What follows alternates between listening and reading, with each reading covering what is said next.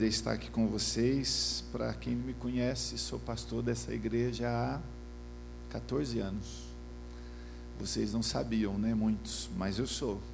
Desde 2004, quando fomos enviados para um projeto da igreja em Londres, eu que comecei aquela história de Londres, e ela continua para a glória do Senhor. Eu estou com dois fiéis escudeiros, por favor, Rodrigo e Alisson, fiquem de pé, esse povo conhecer vocês. Eles eram membros da igreja aqui em São Paulo, foram em Dayatuba, beberam água e nunca mais saíram de lá. Então eu convido vocês a fazerem uma visita em Dayatuba, beber água, quem sabe vocês consigam ficar por lá. Seria um privilégio, uma alegria ter vocês. Eu gostaria, antes de nós lermos a palavra, eu gostaria de orar por vocês. Mas eu gostaria de incluir também nesse momento de oração a vida de uma pessoa. Uma ovelha muito querida, preciosa, um amigo, está exatamente neste momento sendo operado em caráter de urgência. A gente não tem muitas informações. Diego, que também já foi aqui da igreja e aqui de São Paulo, está sendo operado agora. Mas eu gostaria que nós incluíssemos a vida do Diego diante do Senhor. Mas eu quero orar nessa noite por você, que chegou aqui nessa noite com. Nós já recebemos tanto do Senhor através do louvor ministrado de cada um desses músicos da palavra ministrada, da ceia do Senhor. Enfim, nós já temos sido ministrados, mas de repente alguém aqui nessa noite ainda precisa de algo específico do Senhor. Eu gostaria de orar por você. E aí no seu lugar, você se colocasse de pé mais uma vez. Quando eu falo de oração e falo de necessidade, eu falo de espírito, falo de alma e falo de corpo. Às vezes a gente pensa que as enfermidades são apenas o corpo. Não, não. Hoje as piores enfermidades do homem não são físicas, são psicoemocionais. Eu gostaria que você curvasse a sua cabeça, fechasse os seus olhos agora e dissesse: Deus, olha aqui para a minha vida, eu peço a Ti. Simplesmente diga: Senhor, olha para a minha vida, olha para o meu coração, olha para a minha alma Olha para o meu espírito que está abatido, cansado, Senhor. Olha para o meu corpo físico que está debilitado. Eu entrei aqui nessa noite, Senhor, precisando de uma resposta. Então, eu peço que o Senhor me dê essa palavra e me dê essa resposta. Em nome de Jesus, nós colocamos cada vida aqui, Senhor. Em nome de Jesus, nós colocamos cada homem, cada mulher que se coloca diante de Ti. Espírito de Deus, tu és o Deus que sonda, que prescruta e conhece cada coração. Então eu oro nesta noite, nesta tarde, Senhor, para que o teu Espírito possa penetrar em cada coração e ministrar a palavra, ministrar bênção, cura, segundo a necessidade de cada um. Deus, nós colocamos a vida do Diego ali naquela mesa de cirurgia agora. Senhor, que os teus anjos estejam ali presentes, ministrando cura e restauração na vida do teu filho. E sobre os que aqui estão, também graça, segundo a necessidade de cada um.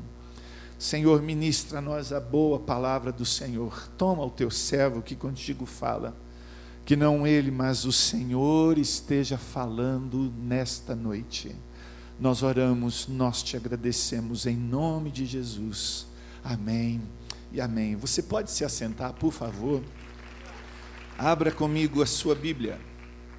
Evangelho de Marcos, capítulo 8. Do verso 1 ao verso 10.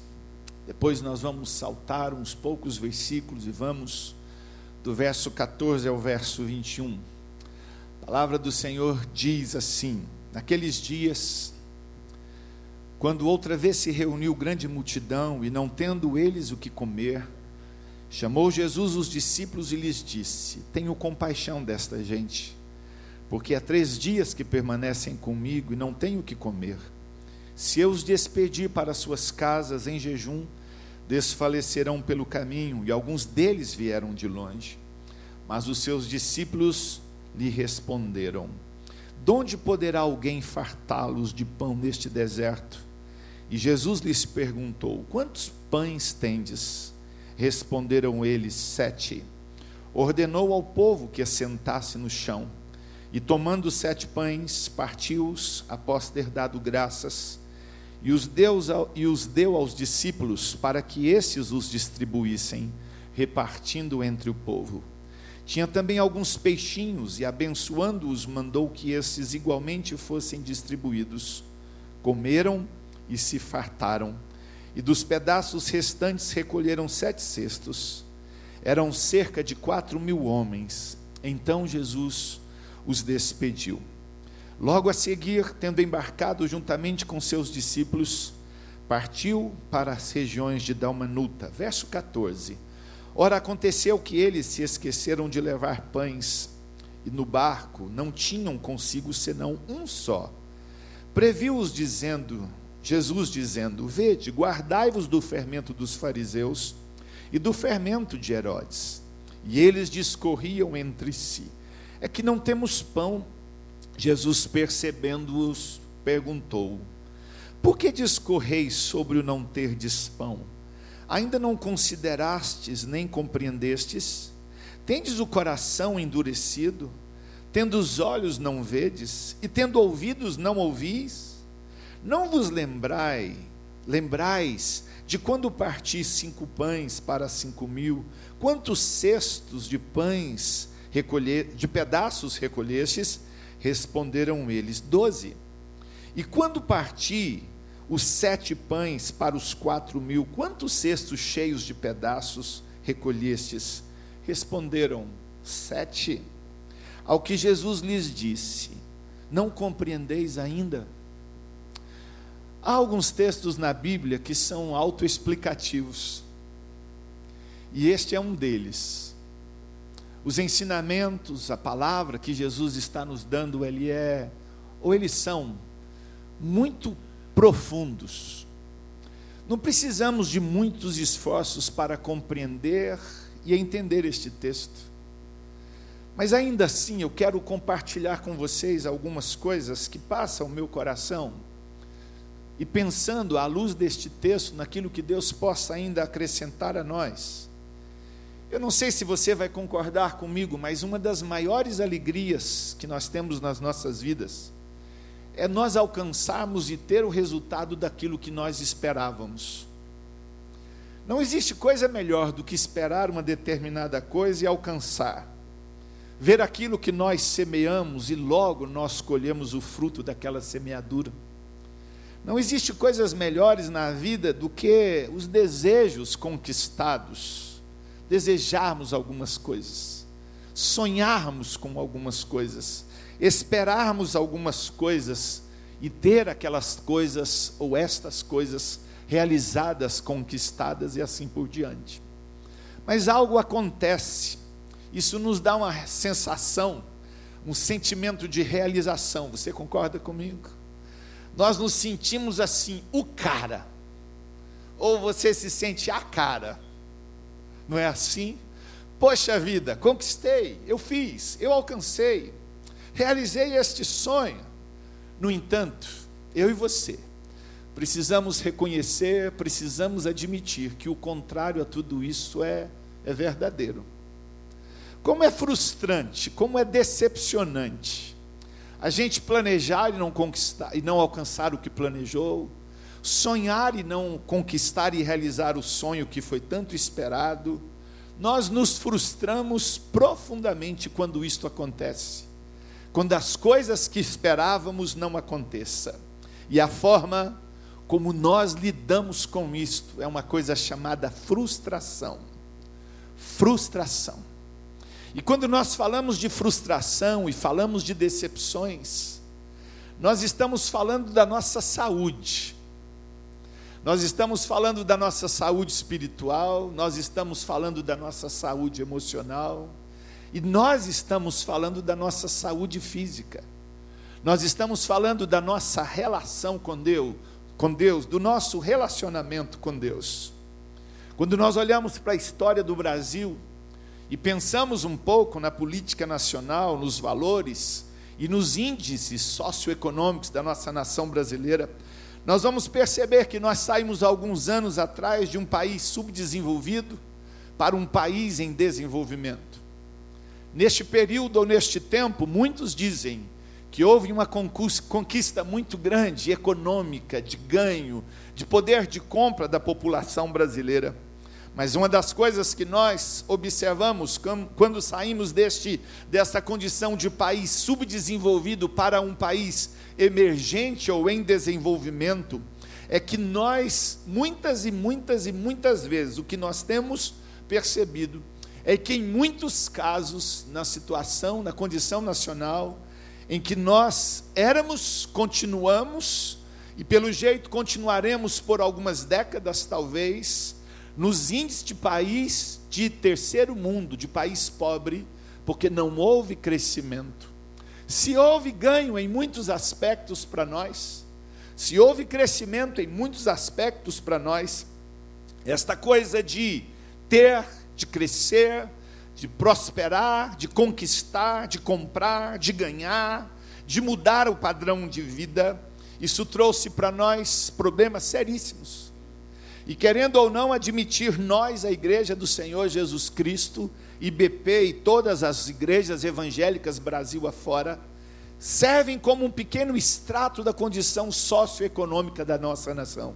Por exemplo, quando nós olhamos para a nossa nação brasileira, e nós pensamos nesta coisa de ter e possuir, essa coisa de conquistar ou fracassar, esta coisa de ser feliz ou ser infeliz, esta coisa de frustrar-se, decepcionar-se, tem trazido para nós, enquanto nação brasileira, problem, problemas seríssimos no que diz respeito à saúde emocional do nosso povo e da nossa gente. Por exemplo, nós somos, segundo a Organização Mundial de Saúde, o primeiro país do mundo com transtorno de ansiedade. Primeiro país do mundo em transtorno de ansiedade.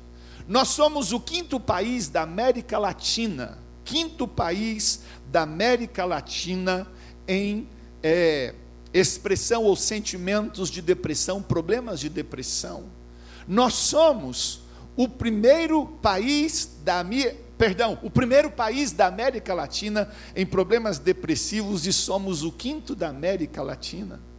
Quando nós olhamos para isso, nós pensamos: o que tem isso a ver com a igreja? O que isso tem a ver comigo? O que isso tem a ver conosco, conosco, com a vida de cada um de nós, nós, igreja, povo de Deus? O que isso tem a ver com todos nós? Alguns aspectos das nossas vidas, tais como conquistas, resultados, alvos, metas, sucesso, bens, assumem nas nossas vidas uma relevância a ponto de, se nós não tomarmos cuidado, estas coisas começam a anular a nossa fé. Estas coisas começam a destruir os nossos relacionamentos. Estas coisas começam a, por fim, a devastar e acabar com os nossos casamentos e as nossas famílias. Por quê? Nós não temos tempo, nós estamos focados, nós estamos trabalhando por alcançar um objetivo, nós estamos focados em bater a meta, nós estamos focados em mudar o nosso padrão, nós estamos trabalhando para que eu, minha esposa, nós, família, filhos, nós alcancemos um padrão melhor mas quando tudo isso está acontecendo e nós estamos no afã de conquistar todas estas coisas, algumas coisas nós começamos a negligenciar e algumas coisas começam a se estragar, especialmente em nossos corações. E a partir de nós, esposa, marido, filhos e a família começa a ser de alguma forma prejudicada. Por que tudo isto? Por que, que nós estamos lutando e buscando tantas coisas? Porque via de regra nossa, a nossa sociedade, e porque não incluir a igreja, e com precisão e com certeza faço isso, incluo a igreja também. Nós vivemos a cultura da insatisfação. Nós estamos insatisfeitos. Nós estamos insatisfeitos com tudo. Nós estamos insatisfeitos com Deus se Deus não me ouve não me atende como eu esperava, Deus já não é mais o Deus que eu esperava que Ele fosse. nós estamos insatisfeitos com o trabalho, nós estamos insatisfeitos com o emprego, nós estamos insatisfeitos com a casa que nós moramos, nós estamos insatisfeitos com a igreja que nós congregamos, com, com, os pastores que nós temos, nós estamos insatisfeitos com os amigos, estamos insatisfeitos com o carro, estamos insatisfeitos com o jet ski, estamos insatisfeitos com a nossa casa lá no condomínio de luxo de alto padrão, nós estamos insatisfeitos com o avião que nós temos, com a moto, com a nossa bike, nós estamos insatisfeitos com a família, estamos insatisfeitos com o casamento. Nós vivemos na cultura da insatisfação. Observe para você ver isso. Quantas vezes nós reclamamos? Quantas vezes nós murmuramos? Quantas vezes nós dizemos isso não está bom? Quantas vezes ao longo de um dia nós levantamos, na verdade, muitas vezes dizendo: esse negócio não está legal, isso não está bom. Nós já levantamos muitas e muitas vezes mal-humorados, enfim, nós estamos insatisfeitos com tudo. E o que isso produz? Isso produz uma coisa chamada compra, consumismo. Nós queremos ter coisas para satisfazer, nós queremos conquistar coisas para nos satisfazer, nós queremos mudar o padrão para nos satisfazer. Aí entra a cultura da insatisfação. Como nós estamos insatisfeitos, se eu estou insatisfeito, agora entra a cultura do consumismo. E uma coisa leva a outra, e nós ficamos igual o cachorrinho correndo atrás do rabo. Consumismo e insatisfação, consumismo e insatisfação. Por que, que essas coisas estão acontecendo? Qual é o resultado de tudo isto? Nós começamos a perceber que pessoas já não têm valor, Daqui a pouco nós, as pessoas já não nos satisfazem, o casamento já não nos satisfaz, a esposa já não satisfaz o marido e vice-versa, pais não satisfazem os filhos e vice-versa, e nós começamos então a fazer aquilo que é comum na sociedade de hoje, nós começamos a jogar fora, a descartar. Começamos a viver a cultura do descarte. Nossa cultura, ou nessa cultura perversa, nessa cultura manipuladora, nessa cultura doentia, destruidora. Nós precisamos de respostas, eu e você, nós, povo de Deus. Nós precisamos de respostas que acalente a nossa alma. Nós precisamos, à luz da palavra de Deus, discernir o tempo que nós estamos vivendo. Nós precisamos de atitudes e nós precisamos tomar uma decisão diante desta ameaça constante da ameaça chamada insatisfação, o descarte, a, a, compra, ou seja, o consumismo, e assim vai. Nós precisamos de uma atitude, de uma resposta diante de todas estas coisas. Quando Jesus multiplica os pães neste segundo evento de multiplicação de pão, de pães e peixes, algumas lições nos são tão claras. Como disse no início desta palavra, os textos, ou este texto já é, já é autoexplicável, ele já nos fala muito. Ele já nos ensina tudo, as atitudes e as corretas atitudes que nós deveríamos tomar ou devemos tomar. E quando pensamos em tudo isso, a primeira coisa que eu quero considerar para um discípulo de Jesus se prevenir, se fortalecer diante de todas estas coisas, é ter um coração que possa ouvir a palavra de Deus possa ouvir os ensinamentos de Deus e dizer assim: Senhor, eu aceito os teus ensinamentos, a tua palavra. É tão comum que os filhos não atentem para as palavras do seu pai, assim como os discípulos não atentam para a palavra do seu mestre. As lições aqui são transmitidas são reais e são verdadeiras para nós. E o que Jesus está chamando a atenção desses discípulos, quando ele pergunta para eles: vocês ainda não compreenderam? Jesus estava como que dizendo assim: escuta, eu estou ensinando a vocês, vocês ainda não perceberam o que eu estou ensinando. Eu estou ensinando vocês a depender de mim. Eu estou ensinando vocês a confiarem em mim. Eu estou ensinando vocês a viver a vida de vocês, mas viver a vida de vocês não sob a perspectiva de vocês, mas sob a minha perspectiva. Eu estou ensinando vocês que, seja ele qual for o momento, eu vou estar presente na vida de vocês.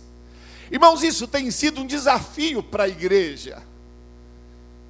Isso tem sido um grande desafio na vida de muitos dentro da igreja. O desafio de depender de Deus, de entender que as nossas vidas pertencem a Ele, de entender que as nossas necessidades são necessidades dEle, de entender que os nossos problemas são problemas dEle. E quando nós não temos esta compreensão, nós nos angustiamos à semelhança desses homens de Deus. Logo após terem experimentado algo sobrenatural da parte de Deus para as suas vidas ali, ter um coração que seja ensinável. Essa talvez seja a primeira lição que um bom discípulo de Jesus precise. Esta talvez seja a primeira atitude que eu e você, que nós precisamos, e dizer assim: Senhor, o que é que tu teres, o que é que tu tens a me ensinar com isto aqui? Me dá a lição, eu quero aprender, Senhor, o que tu queres me ensinar. Algumas coisas nos chamam a atenção, preste atenção neste texto, se você puder manter a sua Bíblia aberta nele. A primeira coisa que a gente percebe neste contexto de depender de Deus ou não depender de Deus são as necessidades às vezes nós não queremos admitir que temos uma necessidade. Às vezes nós não queremos admitir que nós temos um problema. Ou pior, às vezes nós não queremos admitir que nós somos o problema. E neste caso, Jesus mostra claramente para os seus discípulos uma coisa chamada necessidade. Isso fica claro para nós à luz deste texto, quando ele diz nos três primeiros versículos: Naqueles dias, quando outra vez se reuniu grande multidão, e tendo eles ouvido, tendo eles, não tendo eles o que comer, chamou Jesus os seus discípulos e lhes disse: Tenho compaixão desta gente, porque há três dias que permanecem comigo e não têm o que comer. Se eu os despedir para suas casas em jejum, desfalecerão pelo caminho, alguns deles vieram de longe. Jesus olha aquela multidão, quatro mil pessoas aproximadamente. Há três dias eles estavam acompanhando Jesus. E agora, Jesus, eu tenho pena, tenho dó, misericórdia dessa gente. E eu não posso despedi-los, porque se eles voltarem para suas casas, eles vão desfalecer pelo caminho, porque estão em jejum há três dias. Tem uma coisa que eu não posso me esquecer. Uma coisa que você não pode se esquecer da necessidade. A necessidade é clara. Jesus não engana ninguém. Jesus não usa de subterfúgios para fugir da responsabilidade. Jesus disse: Esse povo está com fome, e é um problema meu isto. Essa gente tem uma necessidade, e é um problema meu. Quando nós encaramos as nossas situações, seja elas quais forem, e nós dizemos assim: este é um problema e é uma necessidade, e eu não posso fugir desta necessidade. Irmãos, nós estamos entrando na dimensão ou na posição dizendo assim: eu estou começando a reconhecer que tenho necessidade, mas quando eu e você nós não reconhecemos a necessidade, Deus não tem como fazer isso ou fazer nada nas nossas vidas. Eu não sei quantas pessoas com quem eu falo e conheço e convivo e, atendo, que não reconhecem que são necessitados ou que tenham necessidade. Jesus diz aqui havia uma necessidade. A segunda coisa que eu observo neste contexto do ser ensinável ou não, é que uma verdade é declarada, de que uma verdade é apontada na vida daqueles homens, e qual era a verdade? Eles estavam geograficamente limitados ao deserto. Eles estavam no deserto.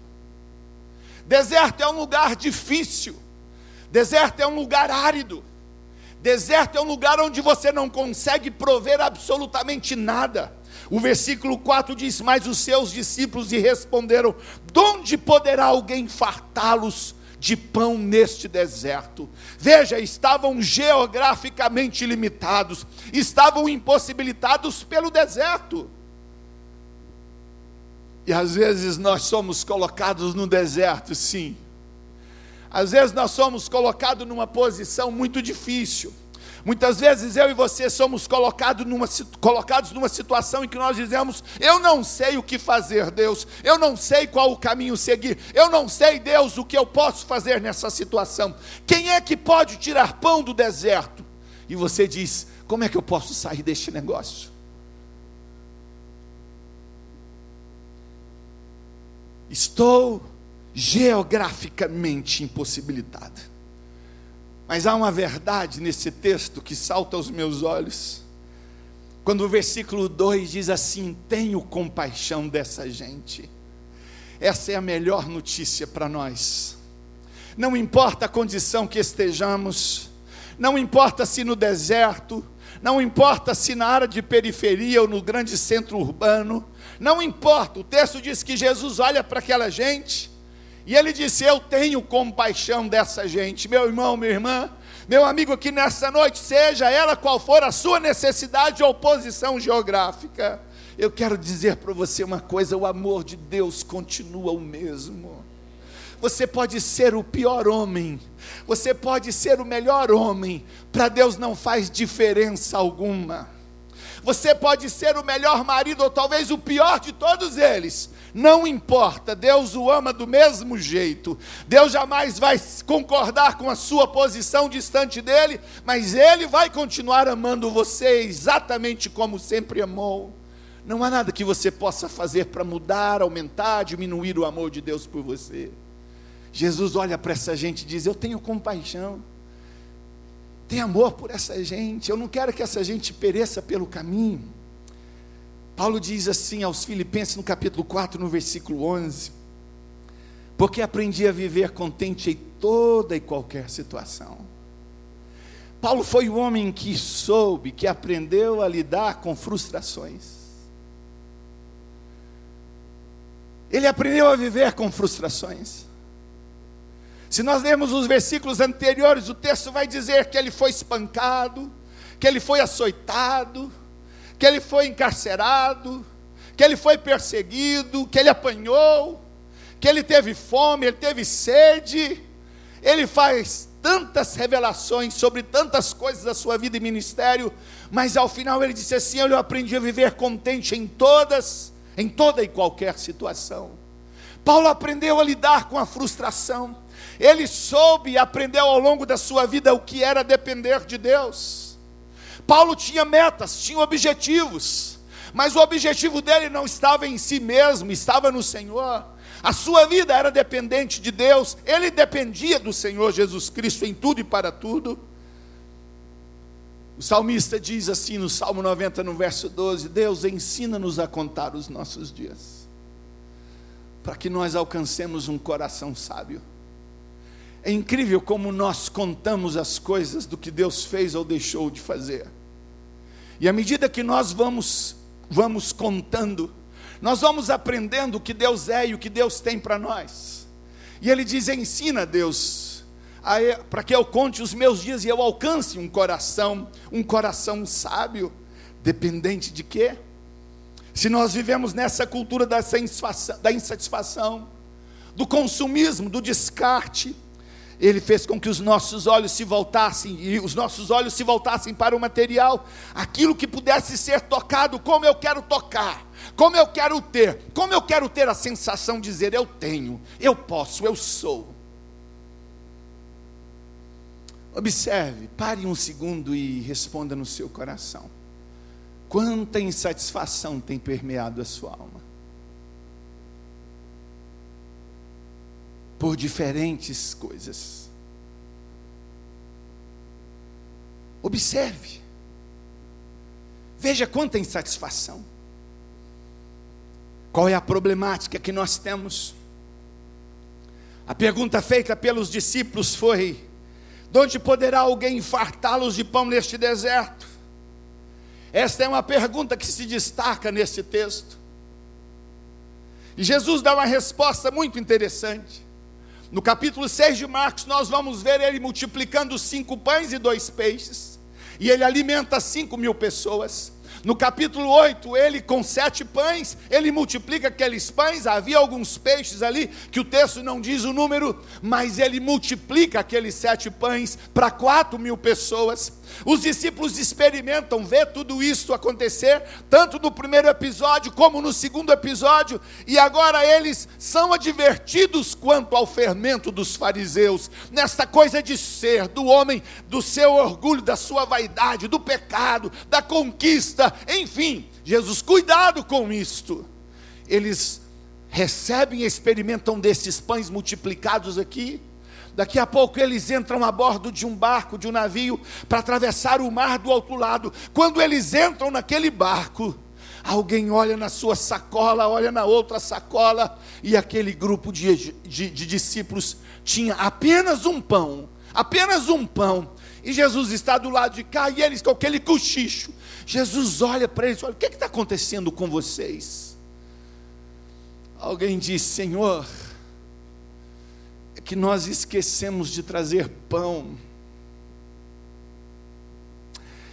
Irmãos, parece tão mesquinho da parte dos discípulos. Olha que incredulidade da parte desses homens. Olha a atitude desses homens. Senhor, nós só temos um pão aqui. Qual é a problemática aqui? Não tem recursos, Senhor, não tem pão aqui agora. E o pior é a posição onde eles estavam. Se antes era no deserto, agora é a bordo de um barco no meio do mar. Como nós vamos fazer isto? E aí entra uma coisa que eu quero concluir a minha palavra. Esse culto das cinco é bom que ele aperta a gente, né? Maravilhoso. Depois eu volto e termino essa palavra.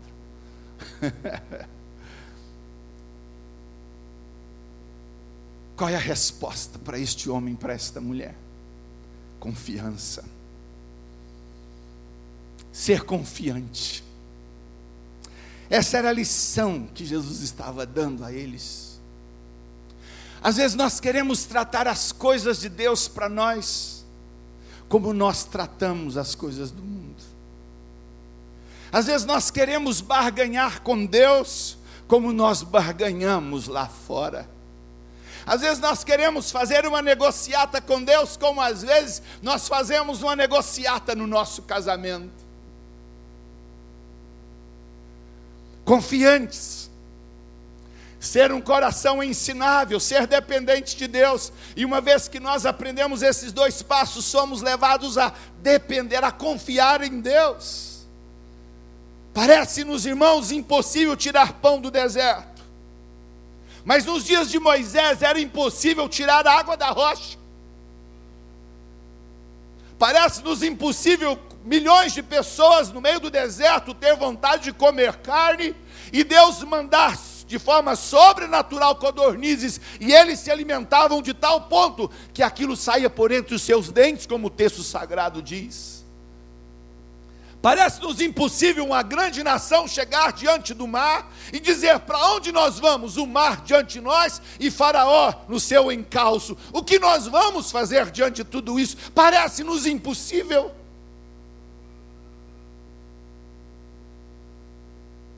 E quando nós ouvimos essas impossibilidades, nós podemos pensar: será que Deus ainda está agindo? Será que Deus é o mesmo?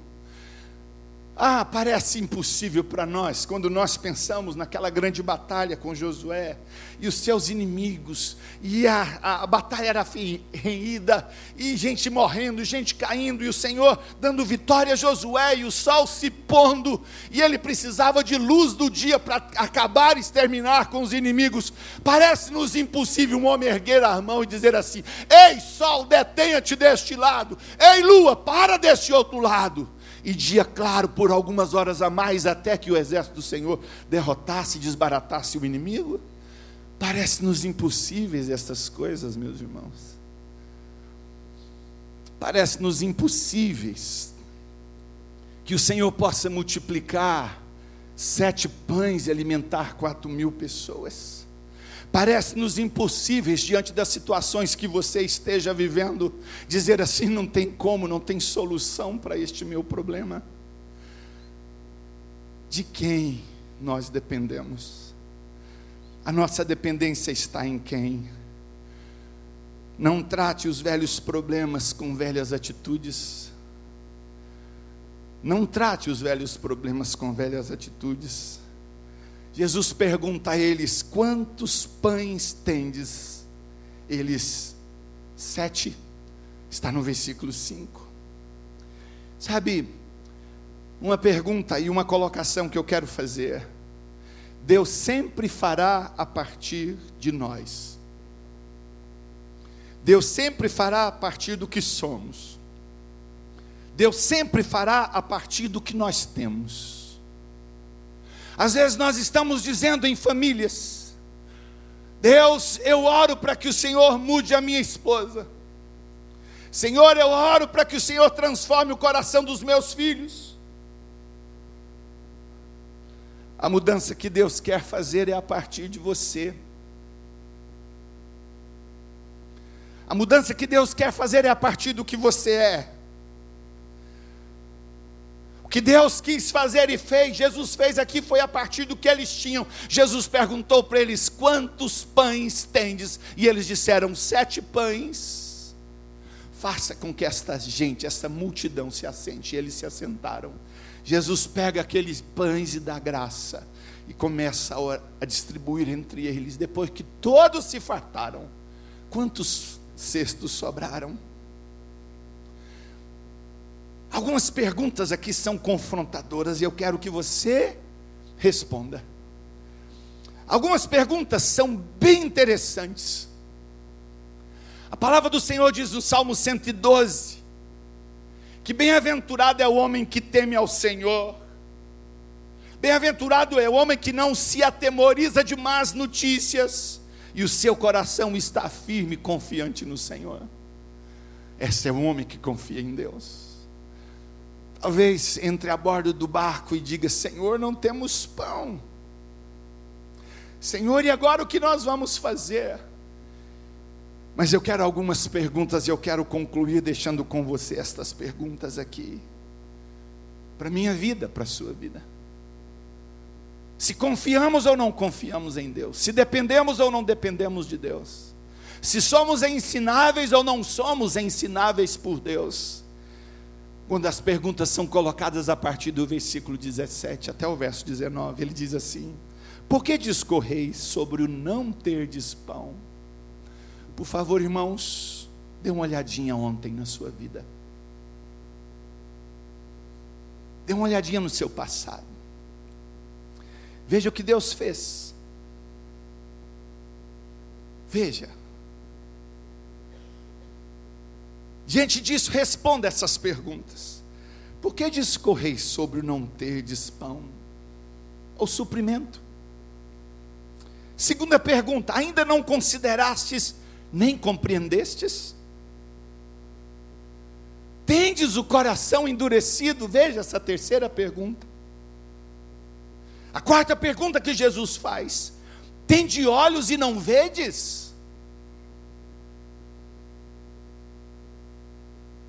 A quinta pergunta: Tende ouvidos e não ouvis?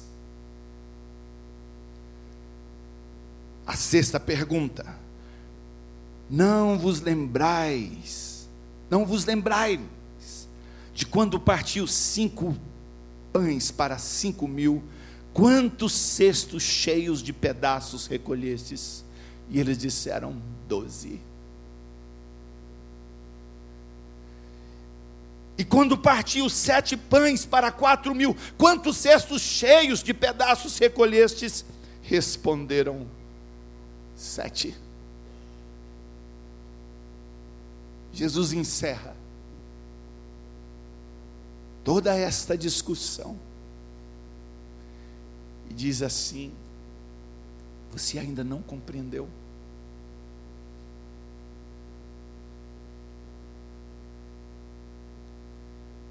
Responda você no seu coração: Você já compreendeu o que Deus fez e tem feito? Há algumas semanas eu lia e meditava neste texto, coração tomado de angústias e eu abri a Bíblia no meu devocional e comecei a ler. E o Senhor dizendo: Vasmi, você não compreendeu.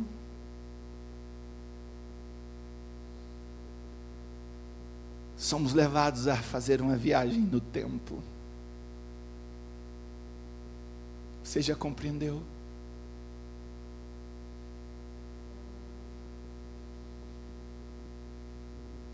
Será que você pode aqui nesta noite se colocar de pé? E aí no seu coração responder: Senhor, eu compreendi. Ou eu não compreendi. Eu não estou entendendo o momento que eu estou vivendo.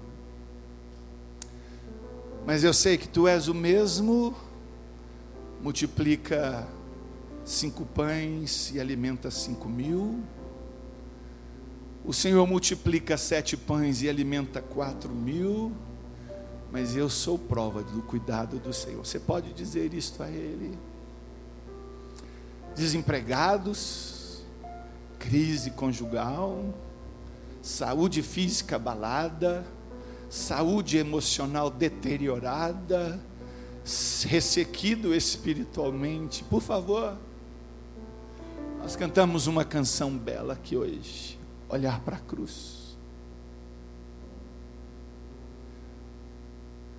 Eu quero encerrar com esta pergunta de Jesus: Vocês ainda não compreendeis? Curva sua cabeça, feche os seus olhos, por favor. Deus, A simples leitura deste texto que lemos é o suficiente para nós. Nós agora respondemos ao Senhor. Compreendemos sim. E nesta noite, Senhor, eu oro para que homens e mulheres que aqui estão, que estão ansiosos, preocupados em ter, conquistar, possuir, que esses homens e mulheres descansem no Senhor e que eles compreendam que eles são amados do Senhor, eles são alvo da compaixão do Senhor e que cada um aqui experimente esta verdade na sua vida, em nome de Jesus. Amém e amém. Para você sair, só pergunte para a pessoa do seu lado aí, você compreendeu esse negócio aí? Agora, saindo pelo corredor, você vai respondendo a ele, por favor. Que Deus o abençoe, em nome de Jesus. Amém.